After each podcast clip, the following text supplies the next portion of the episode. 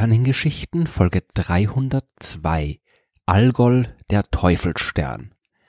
Schaut man am Himmel zum Sternbild Perseus, dann kann man dort einen Teufelsstern sehen, beziehungsweise und astronomisch ein bisschen korrekter den Stern Beta Persei. Es handelt sich um den zweithellsten Stern in diesem Sternbild und den Namen Beta Persei hat er nicht immer gehabt. Beta Persei gehört zu den Sternen, die hell genug sind, dass er auch von den griechischen und arabischen Astronomen schon vor langer Zeit einen Namen bekommen hat. Der große Astronom Ptolemäus hat den Stern vor fast 2000 Jahren als Gorgonea Prima bezeichnet, als den ersten Stern der Gorgo. Damit bezieht er sich auf die alte griechische Sage des Helden Perseus, der Medusa den Kopf abgeschlagen hat. Und Medusa war eine der drei Gorgonen, also fiese Monster mit Schlangen anstatt von Haaren, die alles versteinern, was sie anschauen. Die arabischen Astronomen, die haben den Stern Ras al Ghul genannt, was so viel wie Kopf des Dämons bedeutet, und daraus hat sich auch der Eigenname Algol für den Stern abgeleitet. Aber wie kommt ein simpler Stern zu so einem schlechten Ruf? Warum wird er mit Dämonen und Monstern in Verbindung gebracht? Weil Algol eben nicht einfach nur ein simpler Stern ist. Alle paar Tage ändert sich die Helligkeit des Sterns, mit der wir ihn am Himmel sehen können, und zwar so stark, dass es auch mit freiem Auge sichtbar ist. Algol gehört zu den Sternen, die auch ohne optische Hilfsmittel gut zu sehen sind, und wenn man ihn immer wieder und über eine lange Zeit hinweg aufmerksam betrachtet, dann erkennt man, dass er mit einer Periode von fast drei Tagen heller und dunkler wird.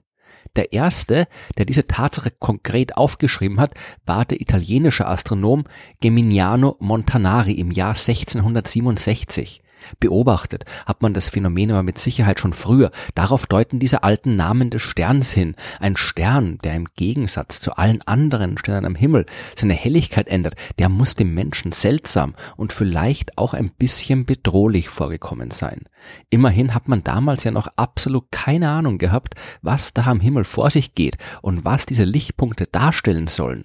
Die Trennung zwischen Astrologie und Astronomie, die war doch nicht vorhanden und die Vorgänge am Himmel, die wurden als göttliche Botschaften verstanden, als Vorboten von Katastrophen und als Möglichkeit, die Zukunft vorherzusagen dass die Helligkeitsänderungen von Algol schon sehr früh bekannt gewesen sein könnten, das zeigt eine Analyse, die Historiker und Astronomen aus Finnland im Jahr 2012 durchgeführt haben.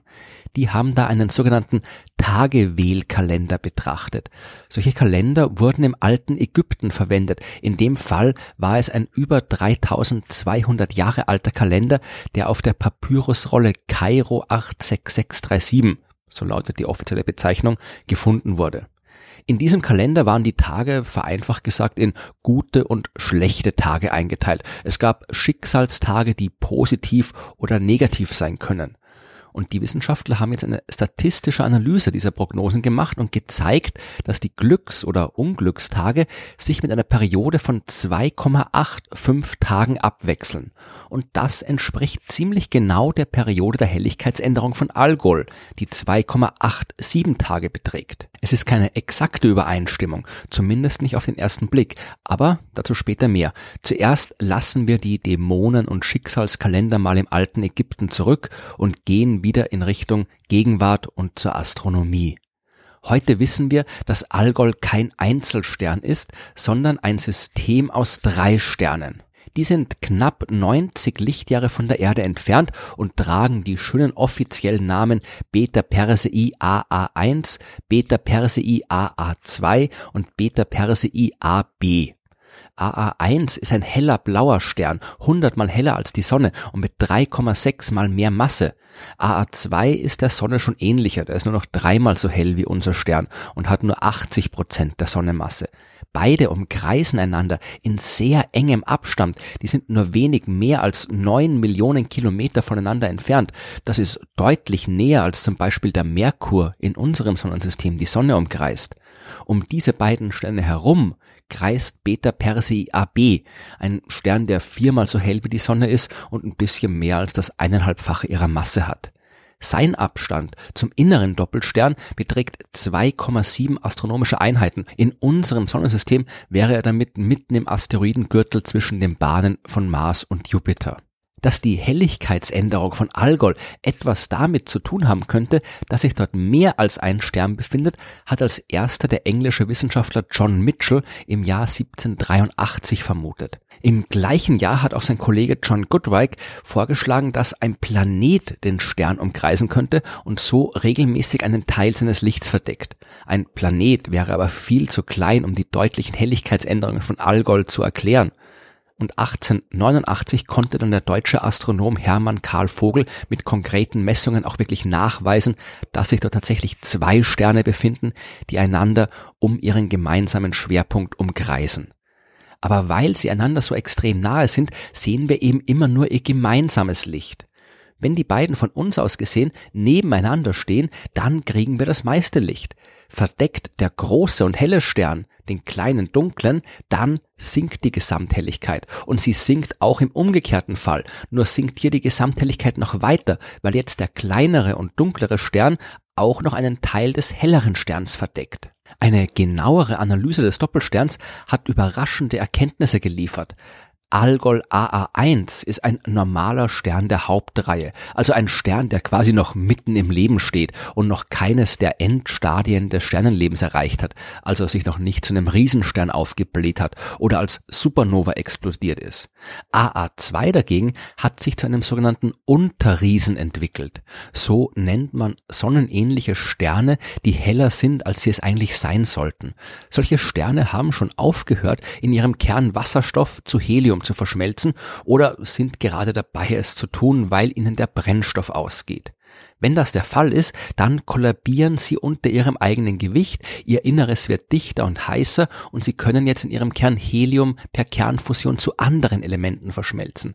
Außerdem können sie jetzt auch den Wasserstoff zu Helium fusionieren, der sich in den äußeren Schichten des Sterns befindet. Und da der Stern jetzt quasi innen und außen brennt, bläht er sich auf und leuchtet heller, als er es normalerweise tut. Oder anders gesagt, Algol AA2 hat das Ende seines Sternenlebens schon erreicht, Algol AA1 noch nicht. Und das ist seltsam, denn AA1 hat fast fünfmal so viel Masse wie AA2. Und eigentlich gilt bei Sternen, je mehr Masse, desto heißer ist ihr Inneres und desto schneller verbrennen sie ihren Wasserstoff. Massereiche Sterne leben kürzer. Und AA1 sollte das Ende seines Lebens vor AA2 erreichen. Bei Algol ist es umgekehrt und dieses Phänomen, das man auch schon bei anderen Doppelsternen beobachtet hat, wird deswegen Algol-Paradoxon genannt. Wieder dreht sich dabei alles um den Abstand zwischen den Sternen. Ziemlich wahrscheinlich war Algol AA1 ursprünglich tatsächlich früher am Ende seines Lebens angelangt als AA2. Er hat angefangen, sich aufzublähen, so wie alte Sterne das halt tun. Da aber der Partnerstern unmittelbar nebenan war, konnte so Masse von AA1 zu AA2 gelangen. Der massereiche Stern hatte also ein wenigsten an Masse an dem masseärmeren Stern abgegeben. Der große Stern hat dadurch sein Leben verlängert, der kleine Stern seines dagegen verkürzt. Und als der dann früher als gedacht sein Leben beendet hat und anfing sich aufzublähen, ist auch wieder Masse zurück in Richtung Algol AA1 geflossen. Dieser Massetransfer zwischen den Sternen, der ist auch möglicherweise die Lösung der vorhin angesprochenen Differenz zwischen der heute beobachteten Periode der Helligkeitsänderung und dem, was die alten Ägypter aufgezeichnet haben. Durch die Umschichtung der Massen zwischen den Sternen kommt es auch zu einer Veränderung der Periode, mit der sich beide umkreisen und damit zu einer Veränderung der Periode der Helligkeitsänderung. Heute sind es 2,87 Tage, vor 3200 Jahren, als die alten Ägypter ihren Schicksalskalender aufgeschrieben haben, waren es laut Berechnungen der Astronomen 2,85 Tage. Ob man daraus jetzt auf jeden Fall schließen kann, dass die genaue Periode der Helligkeitsänderung von Algol schon vor mehr als 3000 Jahren bekannt war, lässt sich mit Sicherheit nicht sagen. Aber egal, ob die alten Kulturen Algol jetzt in ihren astrologischen Prognosen mit eingeschlossen haben oder ob die einfach nur irritiert von dem seltsamen Stern waren, Heute lohnt sich die Beschäftigung mit dem Kopf des Dämonen auf jeden Fall. Algol war einer der ersten sogenannten spektroskopischen Doppelsterne, die man entdeckt hat, also Sterne, die so nah beieinander stehen, dass man nur aus Veränderung in ihrem Licht daraus schließen kann, dass es wirklich zwei sind und nicht einer. Algol ist der Prototyp einer ganzen Klasse von Sternen mit veränderlicher Helligkeit, die sogenannten bedeckungsveränderlichen Sterne. Und eventuell hat Algol in der fernen Vergangenheit sogar einen direkten Einfluss auf die Erde gehabt und dadurch seinen dämonischen Namen doch noch verdient. Denn auch wenn er heute mehr als 90 Lichtjahre von uns entfernt ist, war er vor sieben Millionen Jahren dem Sonnensystem viel näher. Damals ist er bis auf 9,8 Lichtjahre an uns herangekommen, was zwar immer noch ein sehr, sehr großer Abstand ist, aber die drei Sterne des Algol-Systems, die haben insgesamt auch eine recht große Masse, sechsmal mehr als die Sonne. Es könnte sein, dass das damals ausgereicht hat, um die fern der Sonne kreisenden Eisbrocken der Ortschen Wolke ein bisschen zu stören und ins innere Sonnensystem abzulenken. Vielleicht hat der Teufelsstern uns damals also tatsächlich mit Kometen beworfen.